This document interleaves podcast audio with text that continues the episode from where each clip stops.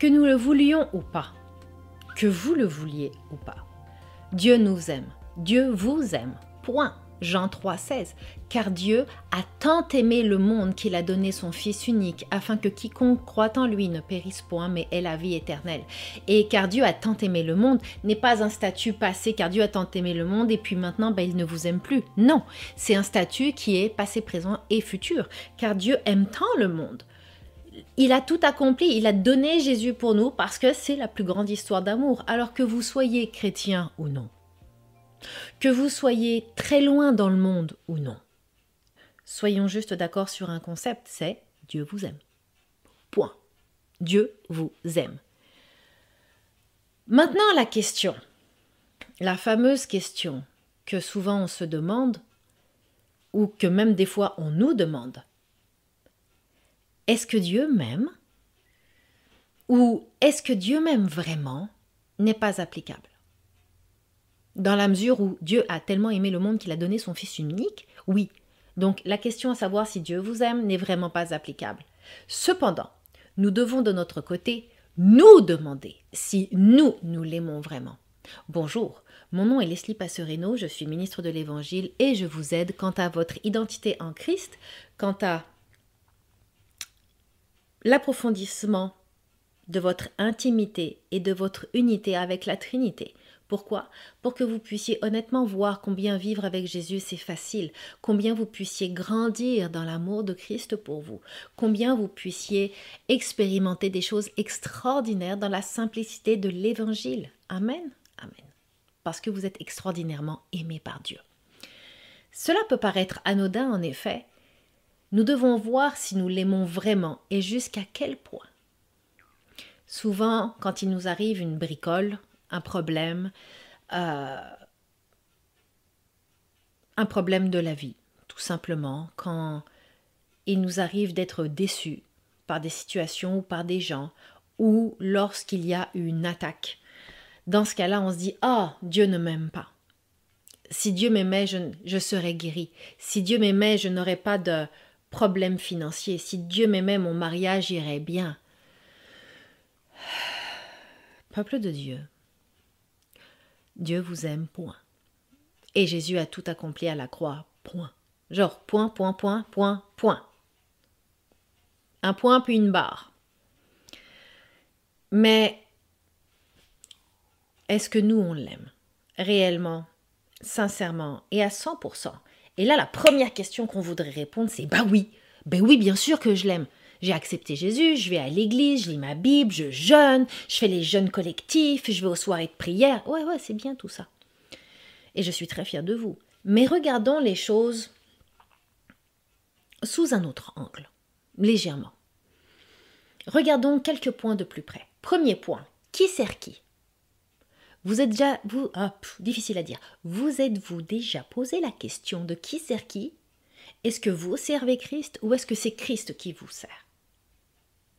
Est-ce que vous êtes prompte à obéir à ce qu'il vous demande, même si des fois c'est légèrement coûteux? Ou est-ce que vous arrivez devant lui avec votre liste de courses, votre liste de bénédictions, votre liste de, de besoins naturels? Qui sert qui? Est-ce que vous êtes là quand il a besoin de vous pour aller parler à une âme que vous connaissez ou que vous ne connaissez pas? S'il vous demande de payer les courses de la personne qui est en face de vous, de faire un gâteau pour quelqu'un honnêtement qui ne vous aime pas? Qui sert qui? Ça, c'est la première question qu'on doit se poser. Parce que de la manière dont vous vous, avez la révélation de cette question sur qui sert qui, alors vous allez être capable de de voir si réellement c'est plus vous qui servez Christ ou si finalement Christ est plus votre serviteur. Et croyez-moi que si vous faites partie de ceux qui voient que Christ est réellement leur serviteur, ça peut vous faire de la peine. Mais c'est pas grave, vous pouvez vous repentir. Repentissez-vous. Non, c'est pas la vérité. Repentez-vous, ça marche mieux comme ça. Repentez-vous et allez plus profondément. Également, est-ce que vous aimez Christ pour Christ? Ou est-ce que vous aimez Christ pour ce qu'il fait? Est-ce que vous aimez Christ pour ce qu'il donne? Est-ce que vous aimez Christ pour ses mains ou est-ce que vous aimez Christ pour son cœur? Et je vais vous donner un exemple. Imaginons un parent et un enfant.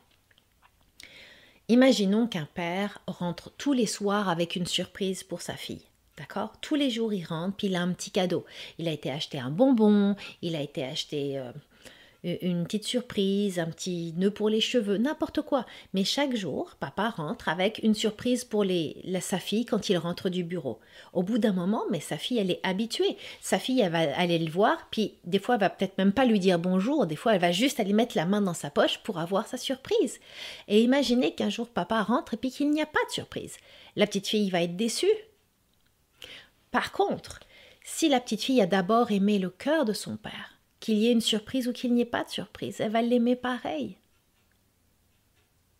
C'est la même chose dans le corps de Christ. Souvent nous aimons Dieu à cause de ses réponses à nos prières. Souvent nous aimons Dieu à cause de ses réponses à notre onction. Souvent nous aimons Dieu parce qu'il ouvre les portes, mais nous le boudons lorsque les portes ne s'ouvrent pas assez vite, lorsqu'on ne rentre pas dans, son, dans notre appel, lorsque des fois c'est un petit peu plus intense dans nos vies. Et nous ne pouvons pas faire cela ainsi. Nous devons aimer Christ pour qui il est. Nous devons aimer Christ parce qu'il nous aime tellement qu'il a donné sa vie. Nous devons aimer Christ parce qu'il nous a donné le Saint-Esprit. Nous devons aimer Christ parce que son cœur est extraordinaire, son cœur est merveilleux. Il est doux, il est patient, il est bon, il est fidèle, il est admirable. Admirable. Une autre chose aussi pour voir si nous aimons vraiment Dieu, c'est la nature de notre agenda. Est-ce que notre agenda est coordonné à l'agenda de Dieu ou est-ce que notre agenda est tellement rempli d'activités, de choses, si bonnes soient-elles, qu'il n'y a aucune place pour la liberté du Saint-Esprit? Est-ce que notre agenda, au contraire, est modulable et ajustable pour que le Saint-Esprit puisse lui aussi se mêler dans notre agenda et parfois le changer, le chambouler un petit peu. Je vous dirais que hum, c'est quelque chose que je comprends totalement. Mon agenda est vraiment très ajustable. Il y a juste quelques petites choses qui ne changent pas, comme des cours ou des rendez-vous qui sont importants, mais je vous dirais que le, le Saint-Esprit fait totalement ce qu'il veut dans mon agenda. Pourquoi? Parce que je l'aime plus que ma propre vie. Je l'aime plus que je l'aime plus que mon mari, je l'aime plus que mes enfants, je l'aime plus que mon tout. Il est ma raison de vivre. Il est ma raison de vivre. Et c'est grâce à lui que je vis, c'est grâce à la Trinité que je vous parle aujourd'hui. L'obéissance aussi. Est-ce que nous aimons réellement Dieu? Est-ce que nous aimons réellement Christ? Et jusqu'à quel point, au niveau de l'obéissance, on peut le savoir est-ce qu'on obéit à notre vitesse et selon notre désir? Est-ce que des fois, et ça c'est quelque chose que j'ai vraiment bien vécu dans ma vie, l'obéissance lente? Alors, peuple de Dieu, l'obéissance lente est drastiquement de la désobéissance. Je vous le dis honnêtement. Mais l'obéissance lente, qu'on reçoit une information, non, on croise les bras, on fait la petite face et on dit je veux pas y aller. Non, je vais attendre que l'âne vienne me parler au milieu du chemin. c'est une méthode que Dieu a souvent employée avec moi. Et je vous dirais qu'à un moment donné, de vouloir agir quand nous voulons agir, d'obéir quand nous voulons obéir, et à la manière dont nous voulons obéir, s'il vous plaît, selon notre bon désir, notre bon vouloir ou rien du tout, je vous dirais que ce n'est pas la meilleure manière d'aimer Christ. Aimer Christ, c'est nous soumettre à lui et nous abandonner à lui parce que nous savons que ses plans sont absolument définitivement parfaits, purs et saints. Que sa destinée pour nous est extraordinaire et phénoménale. Qu'il va braver et dévorer toutes les peurs parce que son amour est parfait. Qu'il est la source de notre joie, qu'il est notre lumière, qu'il est notre force, qu'il est notre tout, notre vie, notre pain des résurrections, notre chemin, notre cep et nous nous devons de l'aimer entièrement, sans limite, sans restriction. Nous avons le droit d'être fous d'amour pour lui.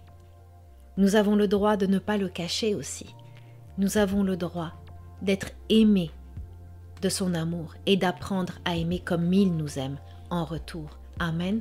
Alors je vous encourage, venez nous visiter, venez commenter et je vous remercie de m'avoir écouté. Vous désirez plus de conseils quant à l'approfondissement de votre identité en Christ, votre intimité avec le Saint-Esprit et la mise en pratique de la parole de Dieu?